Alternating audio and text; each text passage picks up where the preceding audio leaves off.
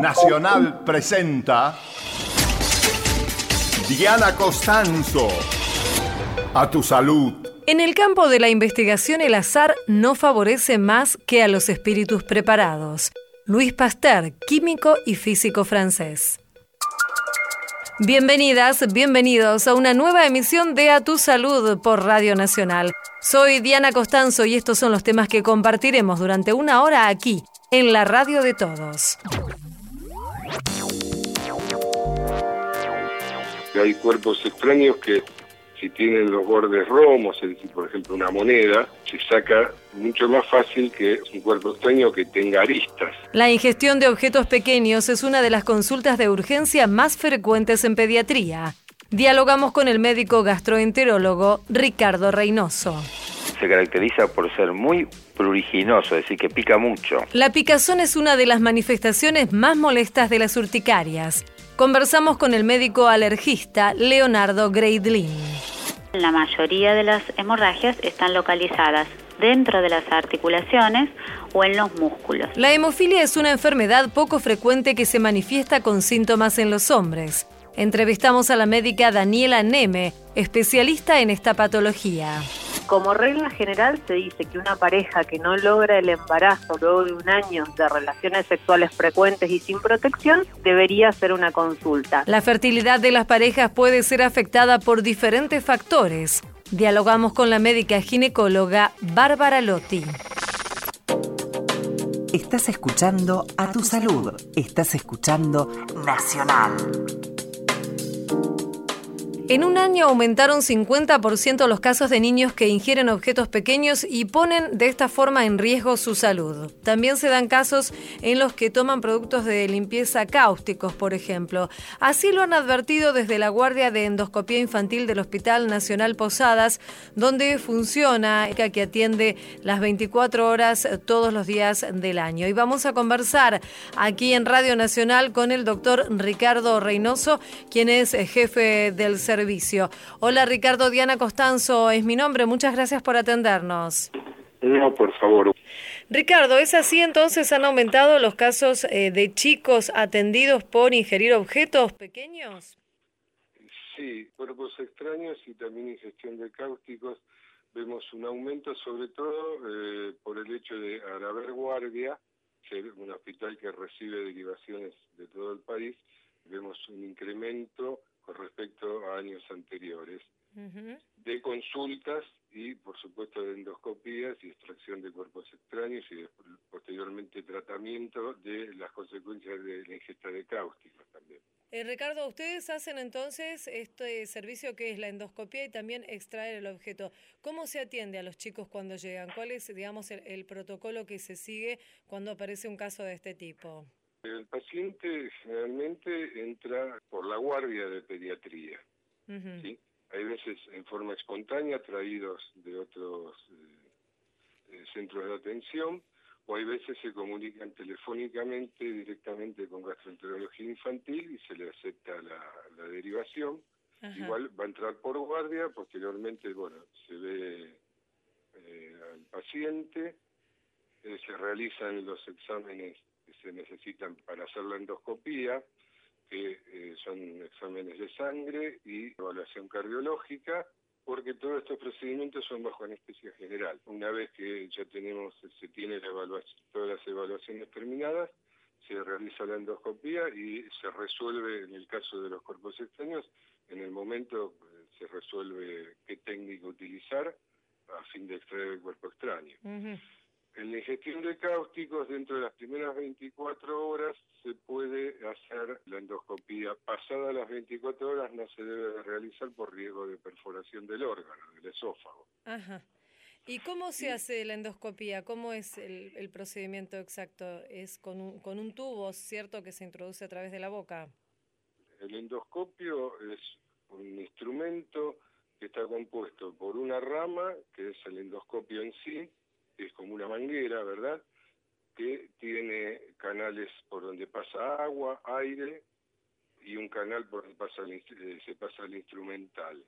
Ese, eh, eso que se llama rama del endoscopio va conectada a un videoprocesador ¿sí? que imagen que se ve por un monitor.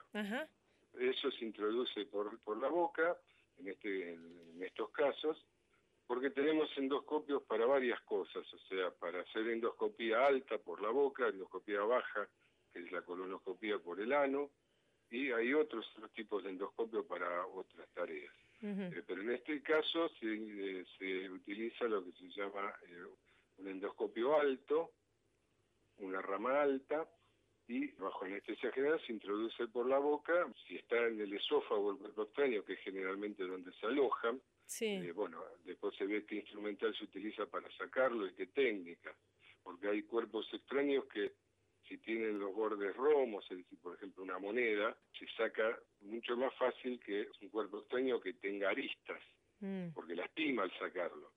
Entonces hay distintas técnicas y distintos instrumentales. De acuerdo a lo que se ve, es lo que se va a utilizar.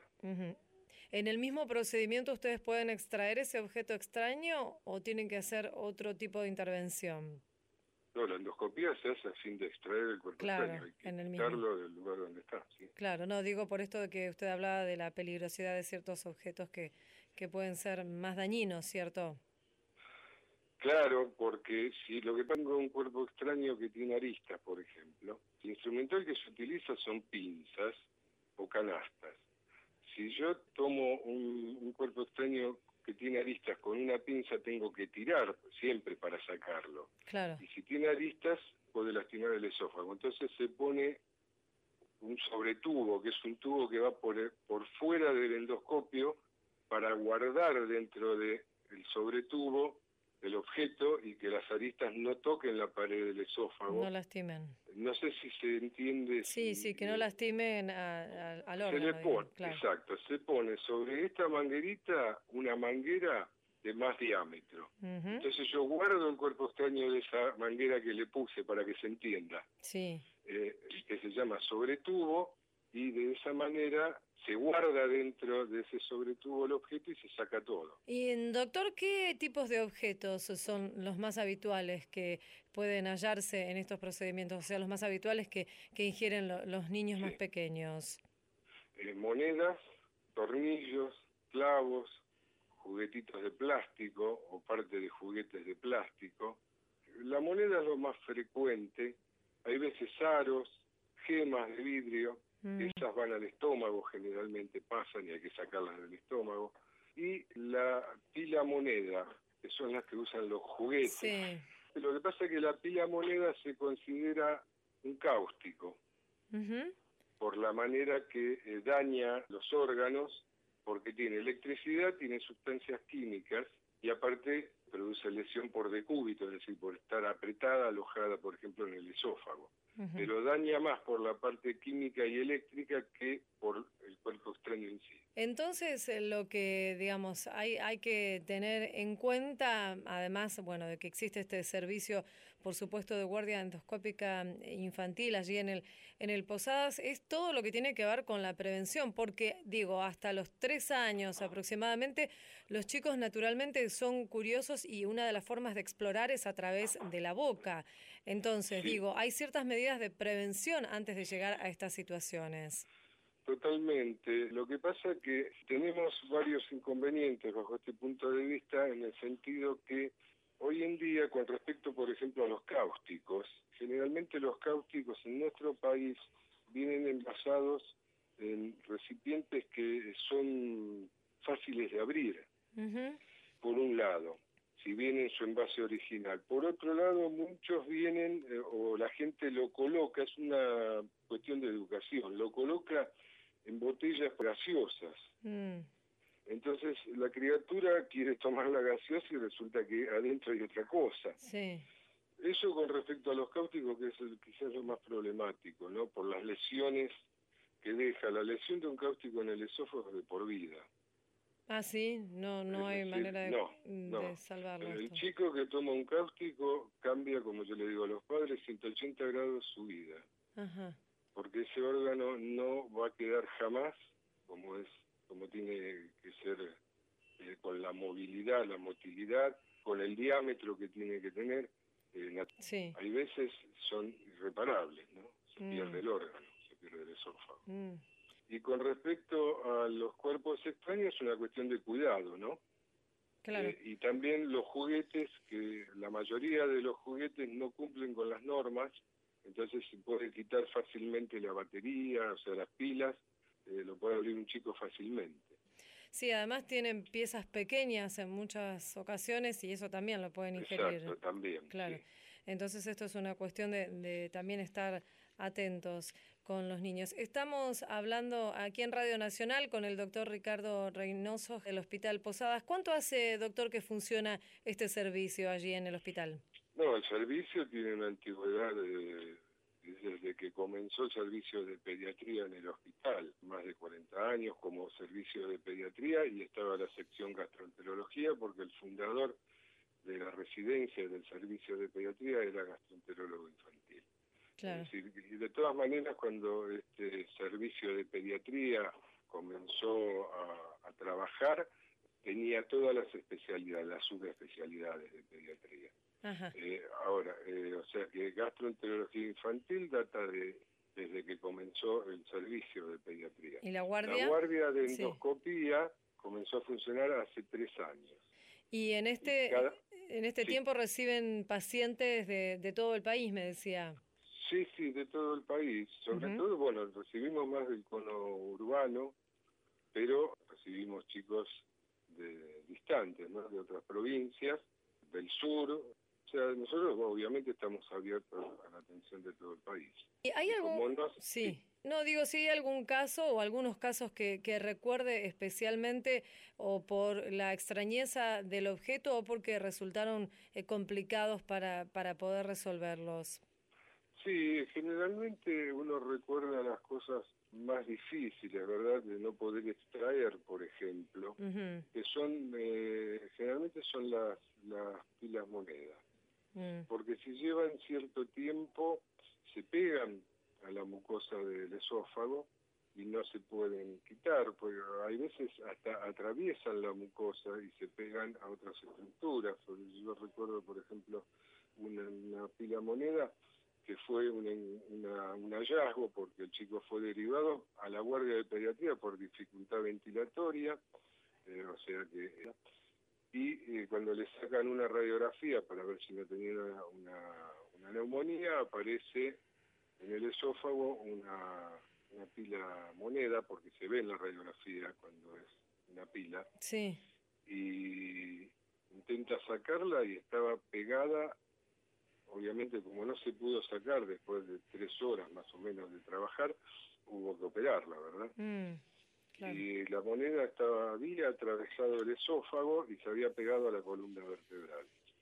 O sea que había perforado, no se había infectado por suerte para la criatura y esa, esa chica tuvo una muy buena evolución. Claro, pudieron resolverlo. Queremos agradecerle, doctor Ricardo Reynoso, entonces eh, jefe de la Guardia de Endoscopía Infantil Digestiva del Hospital Nacional Posadas, por este tiempo y esta charla aquí en Radio Nacional. Le mandamos un saludo. Bueno, muchas gracias. Muy amable, hasta luego. Adiós, buenos días. Escuchás a tu salud por Nacional.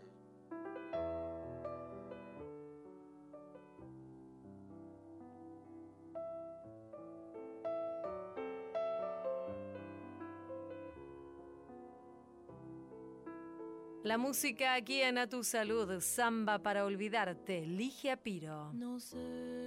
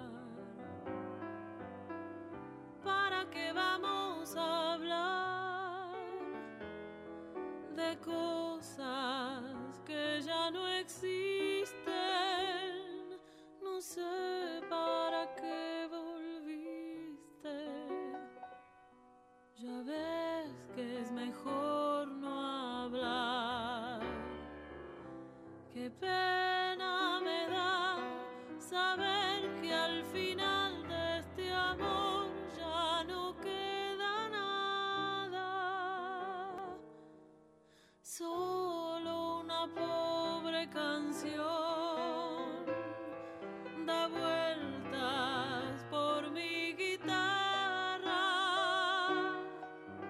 y hace rato que te extraña mi samba para olvidar.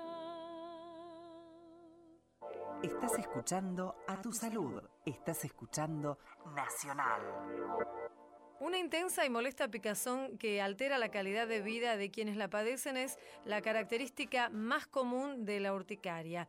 Es por eso que es importante detectar sus causas y poder tratarlas. Se estima que en algún momento de su vida 20% de la población puede sufrir de esta afección.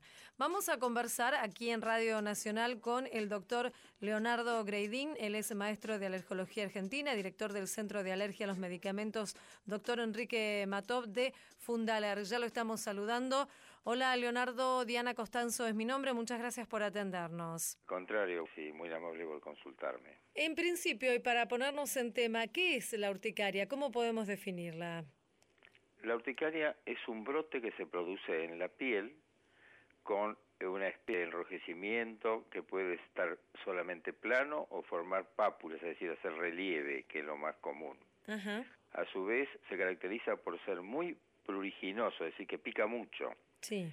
Y que suele verse acompañado en un porcentaje muy alto de los casos de lo que se llama el angioedema, es decir, más esto que le estuvimos mencionando, que eso puede estar localizado en cualquier sitio del cuerpo, cuando se hace lo que hinchazones, como se produce en la cara, puede ir acompañado de hinchazones de los párpados o edema de los párpados, edema de los labios, edemas incluso de los pabellones auriculares, hasta del cuero cabelludo. Es decir, que este cuadro puede estar focalizado o generalizado, ser de menor a mayor trascendencia, pero para el que la padece es muy, muy molesto, no tanto por las ronchas ni por el hinchazón, sino por el intenso picazón que la acompaña. Claro, seguro, seguro.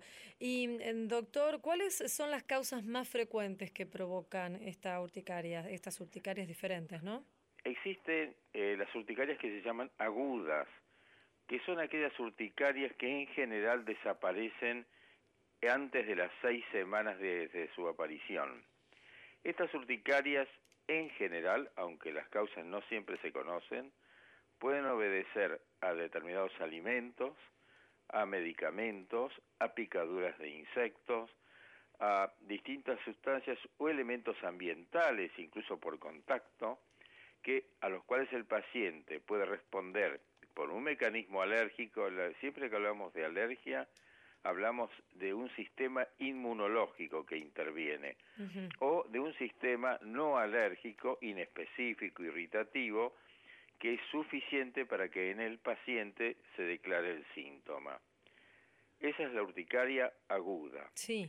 Existe otra modalidad de urticaria que es la que más preocupa, que es la llamada urticaria crónica, que es aquella urticaria que perdura a través del tiempo. A veces no solamente son, no son seis semanas y a veces ni siquiera son seis años, es decir, hay gente que la padece por largos periodos de la vida.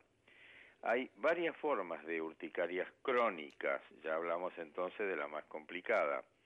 Esta puede ser o por la actividad física, hay gente que, ya sea eh, por hacer ejercicios o a veces según el momento de los ejercicios revinculados o no con la alimentación, con determinados alimentos, alimentos pueden hacer reacciones que van desde la urticaria, el hinchazón, hasta cuadros muy importantes con lo que se llama el shock o colapso, que obliga incluso a la internación del paciente.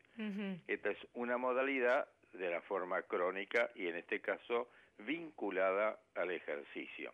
Pero también otros elementos físicos pueden actuar, desde el frío al calor. La urticaria al frío se produce, bueno, como su nombre lo dice, por exposición sobre todo ahora que se viene el invierno, a elementos fríos. El paciente puede reproducir todo lo que hemos charlado, problemas digestivos en la boca o respiratorios, respiratorios que suelen ser también de gran trascendencia, simplemente por una respuesta al frío. Es una respuesta exagerada, una hipersensibilidad al frío que puede estar determinada por factores inmunológicos conocidos o no conocidos.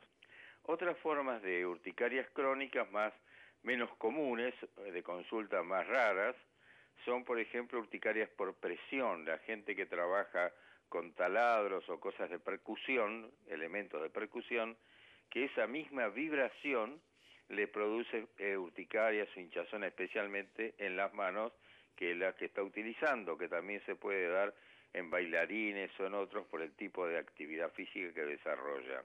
Esa es la presión, es una urticaria más rebelde, más difícil que solo cede a determinados medicamentos. Esto sería el grupo de urticarias crónicas. Y dentro de ellas hay unas particulares que se llaman idiopáticas, que son aquellas urticarias que realmente no se puede siempre establecer o con pocas veces el motivo de esa urticaria. Mm. Pueden o no acompañar a otras enfermedades de, de, cualquier naturaleza, de enfermedades autoinmunes, enfermedades infecciosas, enfermedades parasitarias o procesos alérgicos que se mantienen sin que se pueda esclarecer con fidelidad cuál es el motivo que los producen. Esa es la que más nos preocupa porque es la que afecta por mayor tiempo y más persistentemente la calidad de vida de los pacientes. Seguro. Y mm, doctor, ¿se puede decir que están en aumento los casos de urticaria? Digo porque, como mencionaba, algunos de los factores ambientales eh, son importantes también en la determinación de estas manifestaciones. Digo, ¿puede ser que estén en aumento los casos? En realidad, eh, seguramente muchas cosas que pasaban un poco a, menor importancia en la medicina, porque pocas veces la urticaria es realmente una causa de muerte, eso es realmente extraño, es, es poco considerado. Entonces la urticaria no era tan tenida en cuenta como enfermedad.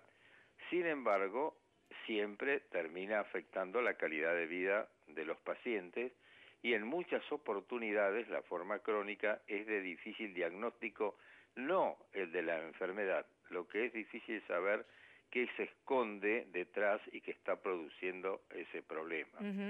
A medida que las personas viven más estresadas, más expuestas a distintos tipos de elementos químicos, eh, que están a su vez más vinculadas a distintos factores, incluso medicamentosos, etcétera, es normal que se vaya produciendo un incremento del número de pacientes que padecen este tipo de enfermedad. Si bien, como usted dice, no implica un riesgo de vida, sí suele ser muy molesto por esto que hablábamos de, la picazón, lo que afecta mucho la calidad de vida de quienes padecen estas urticarias. ¿Cuáles serían los, los tratamientos que están hoy recomendados para tratarla? Bueno, en estos años han surgido en toda la, medicina y en todos los aspectos de la medicina las guías terapéuticas establecidas por grupos de científicos que generalmente son elegidos entre los mejores especialistas, especialmente de Europa y de Estados Unidos, quienes establecen una serie de normativas que no tienen por qué ser seguidas obligatoriamente, pero que sirven como guías para que uno pueda establecer los criterios de tratamiento. El primer tratamiento son los antihistamínicos, es decir, los antihistamínicos bloquean la acción de un eh, mediador químico que se libera durante la reacción alérgica, que es la histamina. Existen los de la primera generación, aquellos que se usaban hace por lo menos 50 años y durante muchísimos años y muy efectivos, pero que producen una serie de efectos secundarios, especialmente sueño y algunos otros inconvenientes adicionales. En los últimos 10 a 15 años surgieron lo que se llama la segunda generación de los antihistamínicos, que son todos estos los modernos, que cumplen la misma funcionalidad que lo que cumplían los de la primera generación, pero con la ventaja fundamental que no suelen producir sueño porque no tienen la capacidad por su estructura molecular de llegarse hasta la circulación cerebral. Esto es muy importante porque entonces lo pueden tomar todos aquellos con factores de riesgo, especialmente en el manejo, ya sea de aviones, automóviles o lo que fuera. Estos son los primeros a elegir en el tratamiento de las urticarias. En el supuesto de que con los comprimidos habituales uno no mejora, se aconseja que se puede llegar hasta cuatro comprimidos diarios. Entonces se divide en dos grupos, los que mejoran con los antihistamínicos en bajas o alta dosis y aquellos a quienes no les resulta útil esta medicación.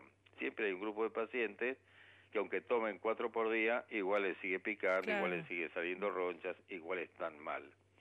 En ese caso, se puede pasar ya a una segunda terapéutica que estaría indicada eh, para casos bastante especiales, que es el uso de lo que se llaman los anticuerpos monoclonales. Los anticuerpos monoclonales son la nueva medicina y la verdad que en este aspecto, y siempre se lo señalo incluso a mis alumnos de la facultad, esto es algo que debemos recordar, porque los monoclonales nacieron de la inventiva, el trabajo y la capacidad de Milstein. Sí, claro, por supuesto. Premio Nobel de Medicina. Por este trabajo, en Bahía ¿no? Blanca y desarrollado en Inglaterra. Claro, digo, por este trabajo justamente fue premiado. claro, él, él hizo toda la descripción de los anticuerpos, pero había que idearlo, porque Mm. partió del 0 al 100. Y eso modificó la medicina. Los anticuerpos monoclonales que establecieron la medicina de este siglo y todavía le falta mucho camino por recorrer. Y dentro de ellos surgieron unos anticuerpos que inmunoglobulina E, que es la inductora de la respuesta alérgica por varios, por varios sistemas, varios mecanismos, y es la que se puede neutralizar con los mismos y ya existen ya desde hace varios años varios trabajos donde se han tratado miles y miles de pacientes en el mundo que con esta medicación pueden los mismos andar muy bien libres de síntomas cuando ya el otro tratamiento no surtió efecto. Claro, está bien. Aliviar entonces esa, esa molesta picazón de la que hablábamos como principal síntoma de las urticarias. Le agradecemos mucho por esta entrevista, No, doctor. al contrario, le agradezco a ustedes y ojalá les haya sido útil. Seguramente, doctor Leonardo Greidín, maestro de alergología argentina, director del Centro de Alergia a los Medicamentos de Fundaler. Le mandamos un saludo. Hasta luego. Muchas gracias y hasta luego. A tu salud. Con Diana Costanzo, por la radio de todo. Prendete a la radio, prendete a Nacional. 12 de la noche, 34 minutos. Seguí a la radio en Twitter. Arroba Nacional AM870. Seguí en Nacional. Escuchás a tu salud. La hemofilia es una de las enfermedades denominadas poco frecuentes. Se estima que en la Argentina afecta a unas 2.500 personas. Vamos a conversar con la doctora Daniela Neme. Ella es directora médica de la Fundación para la Hemofilia y ya la estamos saludando. Diana Costanzo es mi nombre. Muchas gracias por atendernos. Gracias a usted. Doctora, para comenzar, ¿qué es la hemofilia? Bueno, la hemofilia es una enfermedad hereditaria congénita, esto significa que el niño nace con hemofilia Ajá. y que se debe al déficit o ausencia de un factor de coagulación. En el caso de la hemofilia A eh, se trata del factor 8, en el caso de la hemofilia B del factor 9. Este déficit o ausencia de una proteína de la coagulación determina eh, que el paciente tenga una tendencia a la hemorragia. Mm. Estos sangrados se pueden localizar en cualquier parte del cuerpo, pero muy característicamente en un paciente con hemofilia, en la mayoría de las hemorragias están localizadas dentro de las articulaciones o en los músculos. Ajá. ¿Estos son los principales síntomas entonces de la hemofilia, esto que nos describe, o hay algunas otras manifestaciones? La única manifestación relacionada con la hemofilia es eh, la hemorragia. Lógicamente que esta hemorragia que compromete a las articulaciones o a los músculos, la repetición de estas hemorragias va a producir una unión irreversible adentro de la articulación que va a determinar la discapacidad motora que va a caracterizar al paciente, sobre todo con hemofilia severa, que no hace tratamiento de profilaxis. Y Daniela, usted nos decía que esta enfermedad es de nacimiento. ¿Cómo se diagnostica? La hemofilia en un tercio de los casos aparece espontáneamente, es decir, no hay antecedentes en la familia de hemofilia y la alteración genética ocurrió en ese niñito o puede haber ocurrido previamente en su mamá y la mamá no lo sabía. En los dos tercios restantes hay antecedentes en la familia. Entonces, cuando el antecedente es familiar, uno lo que debe hacer es determinar dentro de esa familia con antecedentes de hemofilia qué mujeres son las que pueden ser portadoras o que son portadoras de esta enfermedad, de manera que al estar embarazadas de un bebé varón tienen el 50% de probabilidad de que ese niño tenga hemofilia. Entonces, en este caso el diagnóstico es más precoz porque uno se anticipa la posibilidad de que esa mamá embarazada de un bebé varón pueda dar a luz un niño que tiene hemofilia. Entonces, el diagnóstico ahí se realiza desde el nacimiento. En los casos en donde la mutación aparece en forma esporádica, es decir, no hay antecedentes familiares, las manifestaciones hemorrágicas van a aparecer en, en, el tiempo según la severidad de la enfermedad. En los casos severos, esta manifestación siempre hemorrágica puede aparecer, por ejemplo, cuando al neonato le colocan la vitamina K, que es intramuscular, puede hacer un hematoma relacionado a, ese, eh, a esa inyección intramuscular. Si no ha ocurrido esto, digamos, en el periodo neonatal, las primeras manifestaciones en general van a aparecer cuando el niño empiece a gatear o empiece a caminar, donde aparecen los primeros moretoncitos o incluso los primeros sangrados dentro de las articulaciones, rodillas o tobillos, cuando el niño empieza a caminar. ¿Se da en los, varones? Sí, sí, por el tipo de transmisión que tiene esta enfermedad que se llama ligada al X, es decir, los genes que codifican para el factor 8 y el factor 9 están localizados en el cromosoma X. Ah. Como los varones tienen un cromosoma X y un cromosoma Y, ese cromosoma X no tiene la información para que las células que en donde se produce factor 8 factor 9 lo fabriquen, entonces tienen los síntomas de la enfermedad debido a este déficit del factor de coagulación. En el caso de las mujeres, como las mujeres tenemos dos cromosomas X y uno de ellos dos está activo en las células, en general la mayoría de las mujeres portadoras tienen niveles normales o cercanos a los normales de factor 8 o de factor 9 según de qué tipo de hemofilia estemos hablando. ¿No hay ningún análisis que se realice de rutina en el nacimiento para poder diagnosticarla?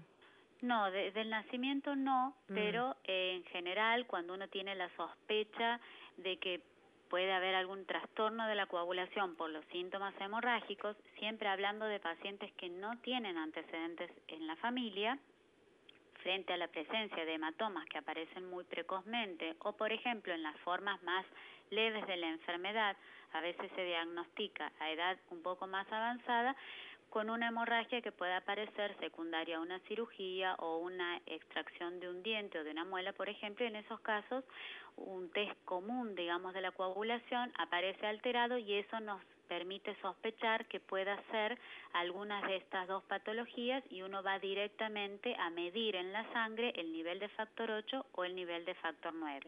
Cuando hay antecedentes familiares, ya uno al diagnóstico lo puede hacer desde el momento del nacimiento porque lo que le solicita a obstetra es una muestra de sangre de cordón umbilical para poder hacer el dosaje del factor 8 o del factor 9, dependiendo cuál es la hemofilia en la familia y poder entonces determinar desde ese momento si el niño tiene o no tiene hemofilia. Estamos hablando aquí en Radio Nacional con la doctora Daniela Aneme, ella es directora médica de la Fundación para la Hemofilia. Daniela, ¿cómo es el tratamiento para las personas que, que viven con esta enfermedad? El tratamiento del paciente con hemofilia consiste en la administración del factor que le falta, esto es, un producto, un medicamento que contiene factor 8 para los pacientes con hemofilia A, factor 9 para los pacientes con hemofilia B.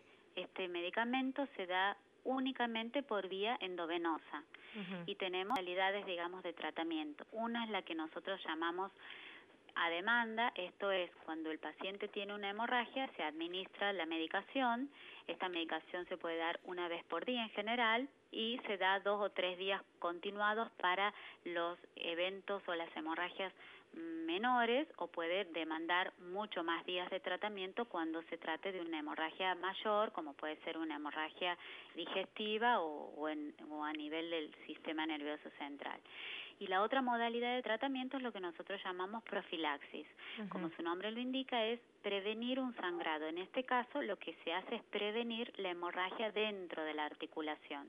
Entonces, de esta manera, el tratamiento se inicia alrededor de los dos años de edad del niño con hemofilia severa y se administra, en el caso de la hemofilia A, tres veces por semana, en el caso de la hemofilia B, dos veces por semana, hasta por lo menos los 18 años en que culmina el crecimiento pondoestatural del niño y de esta manera enfrenta su adultez joven con articulaciones sanas y no lesionadas como consecuencia de las reiteradas episodios de hemorragias que pueden ocurrir si no hiciera este tipo de tratamiento. Claro, porque pueden ocurrir estas hemorragias a medida que el niño va creciendo.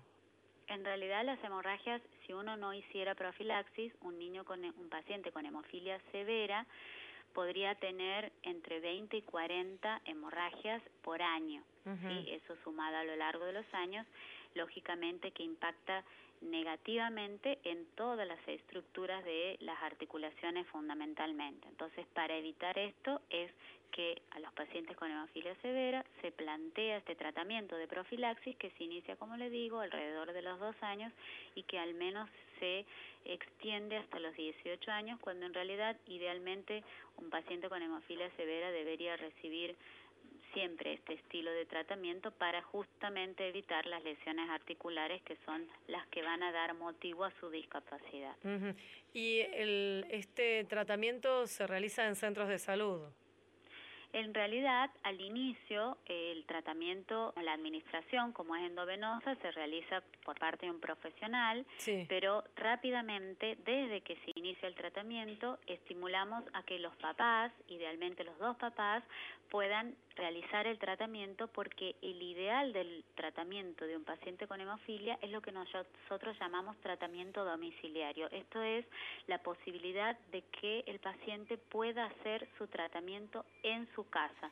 Yo siempre acostumbro a comparar lo que es el tratamiento, por ejemplo, de una persona que tiene diabetes, en donde la, tanto el control de la glucemia como la administración de la insulina se hace en forma domiciliaria y se le enseña al propio paciente a hacer. Nosotros mm. hacemos lo mismo. Inicialmente enseñamos a los papás y después al paciente para que tenga la posibilidad de poder independizarse en ese sentido del centro del hospital y frente a una eh, a un episodio de hemorragia o por ejemplo en este tratamiento de profilaxis que es la administración de por lo menos tres veces por semana del factor lo puedan hacer en sus casas.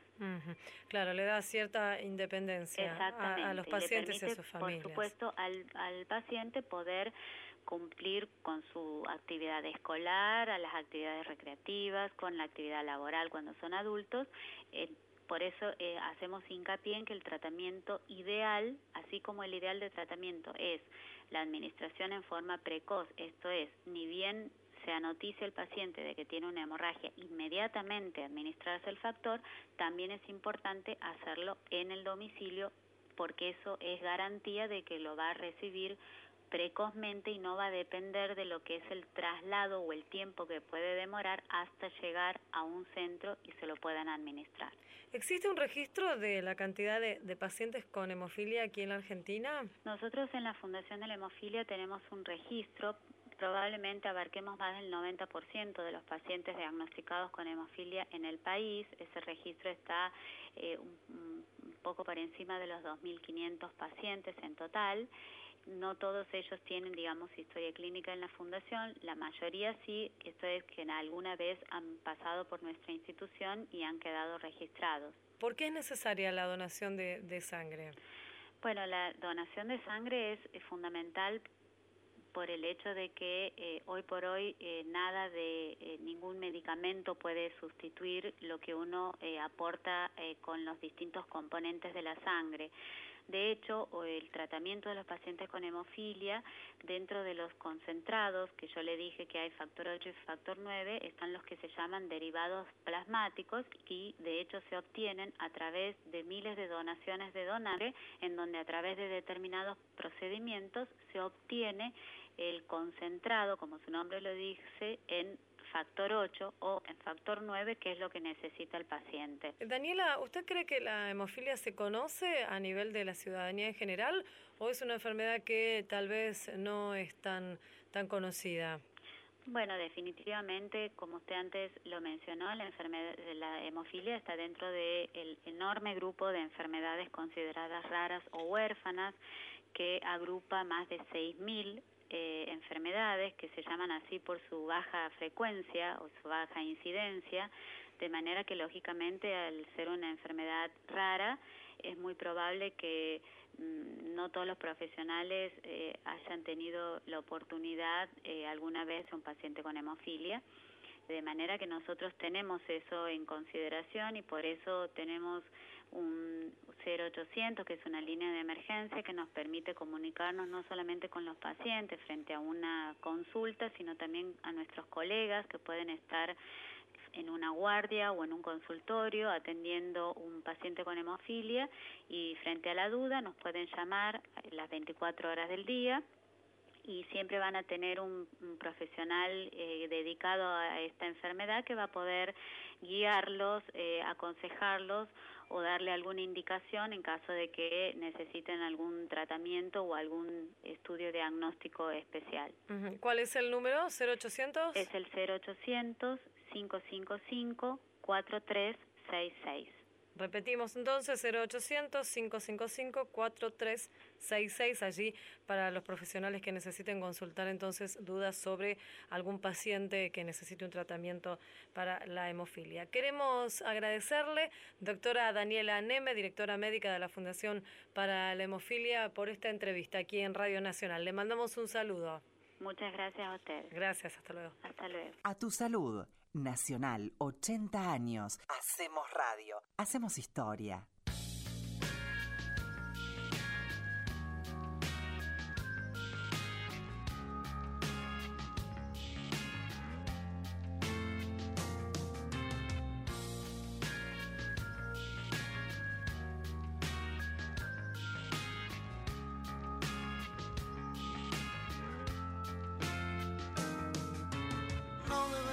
Pensar que ahora es diferente.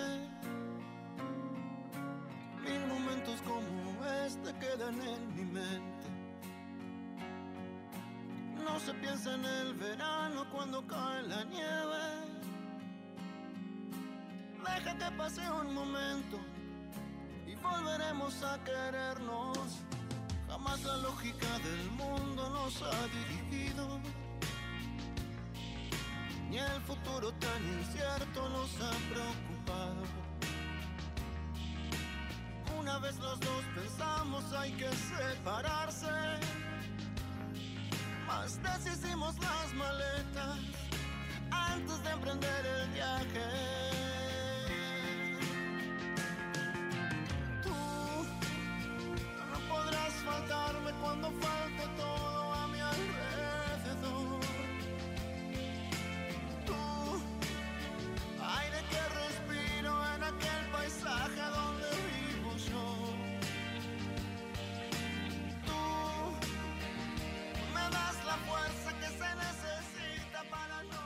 Es Vicentico sonando aquí en Radio Nacional. Paisaje.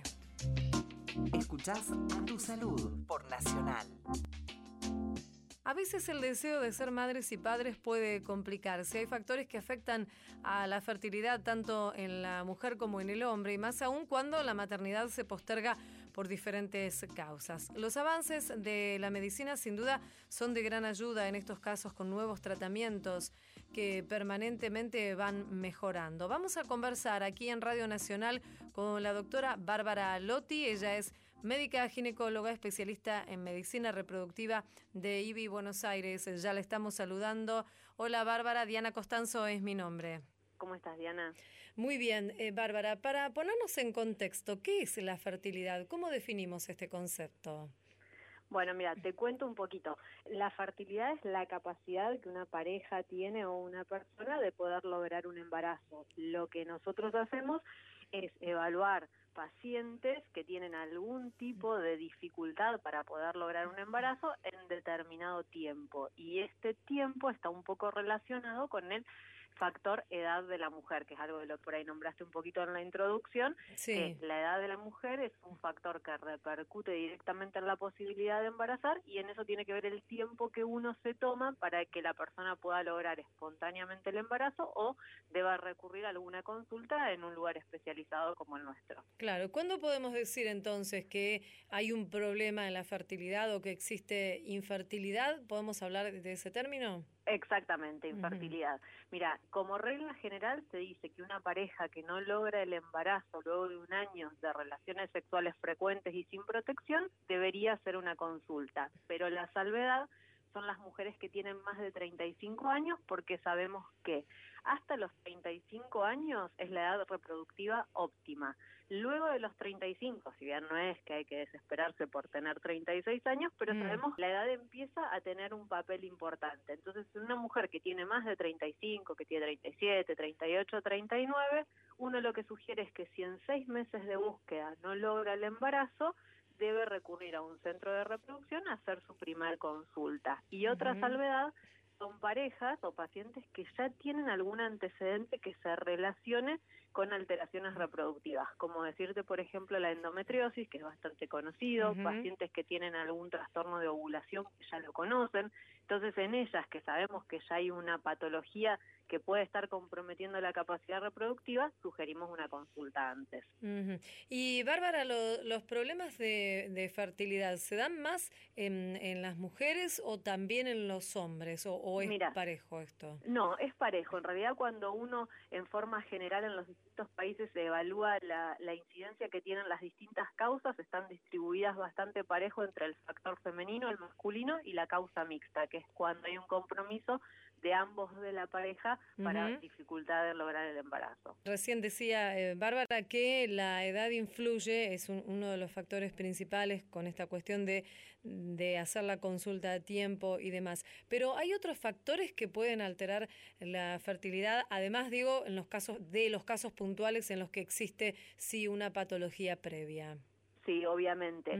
Hay distintas situaciones, bueno, patologías muchísimas, pero en cuestiones que uno debe analizar de la vida general de los pacientes, por ejemplo, otro factor importante son cuestiones que tienen que ver con obesidad, estilo de vida, sedentarismo, digamos, todas esas cuestiones que tienen que ver un poco con lo metabólico y sobre todo la obesidad, que es un tema al que hoy se le está dando muchísima importancia, repercusión reproductiva y a diferencia de la edad, que es algo que no podemos modificar, la obesidad es algo que sí se puede corregir. Entonces Claro. es algo sobre lo que también hay que hacer hincapié en la consulta médica y trabajarlo con las medidas que fueran necesarias para tener un mejor resultado reproductivo. ¿Y por qué la obesidad influye? Mira, la obesidad hay un montón de estudios que han ido evaluando en qué factores va repercutiendo y la realidad es que se ve que tiene una repercusión tanto en óvulos, en espermatozoides, en el endometrio, que es el sitio de implantación, y todo eso se ve en los resultados reproductivos. Cuando uno evalúa pacientes con sobre frente a mismos tratamientos, la respuesta va peor en aquellos que están excedidos de peso por un montón de cuestiones metabólicas que influyen tanto en gametas como en todo lo que es la receptividad endometrial. Entonces es súper importante poder trabajar en esto previo al tratamiento. Y por otro lado, uno también debe saber que todas aquellas mujeres que se embarazan con sobrepeso o con obesidad tienen mucho más riesgo de patología en el embarazo. Entonces, no nos tenemos que olvidar que nosotros queremos que nuestra paciente se embarace y tenemos que velar por un embarazo lo más sano posible. Mm, Una claro. paciente que empieza con mucho exceso de peso tiene más riesgo de hacer diabetes en el embarazo, de hacer hipertensión. Todo esto puede traer consecuencias en el desarrollo del bebé, en que haga una restricción de crecimiento, en que nazca antes de tiempo. Entonces es súper importante tener esto en cuenta porque no es solo en la capacidad de lograr el embarazo, sino en cuán saludable sea el embarazo posterior. Claro, cómo se desarrolle luego. Y Bárbara, la delgadez extrema también puede ser un factor en contra. Sí, obviamente, pero básicamente porque la delgadez extrema va asociada muchas veces a trastornos en la ovulación. Sea, Mm. mujeres que tienen un déficit de peso muy, muy importante, en general tienen alteraciones hormonales que hacen que no ovulen y obviamente si no ovulas no te embarazás. Y por otro lado porque metabólicamente y nutricionalmente están en una situación de déficit como para poder afrontar todos los requerimientos energéticos que tiene un embarazo. Claro, seguro, sí, sí. Y la alimentación, hablabas del estilo de vida sedentario y, y el sobrepeso, pero digo, el tipo de alimentación que una mujer lleve, ¿también puede influir en las posibilidades de lograr el embarazo?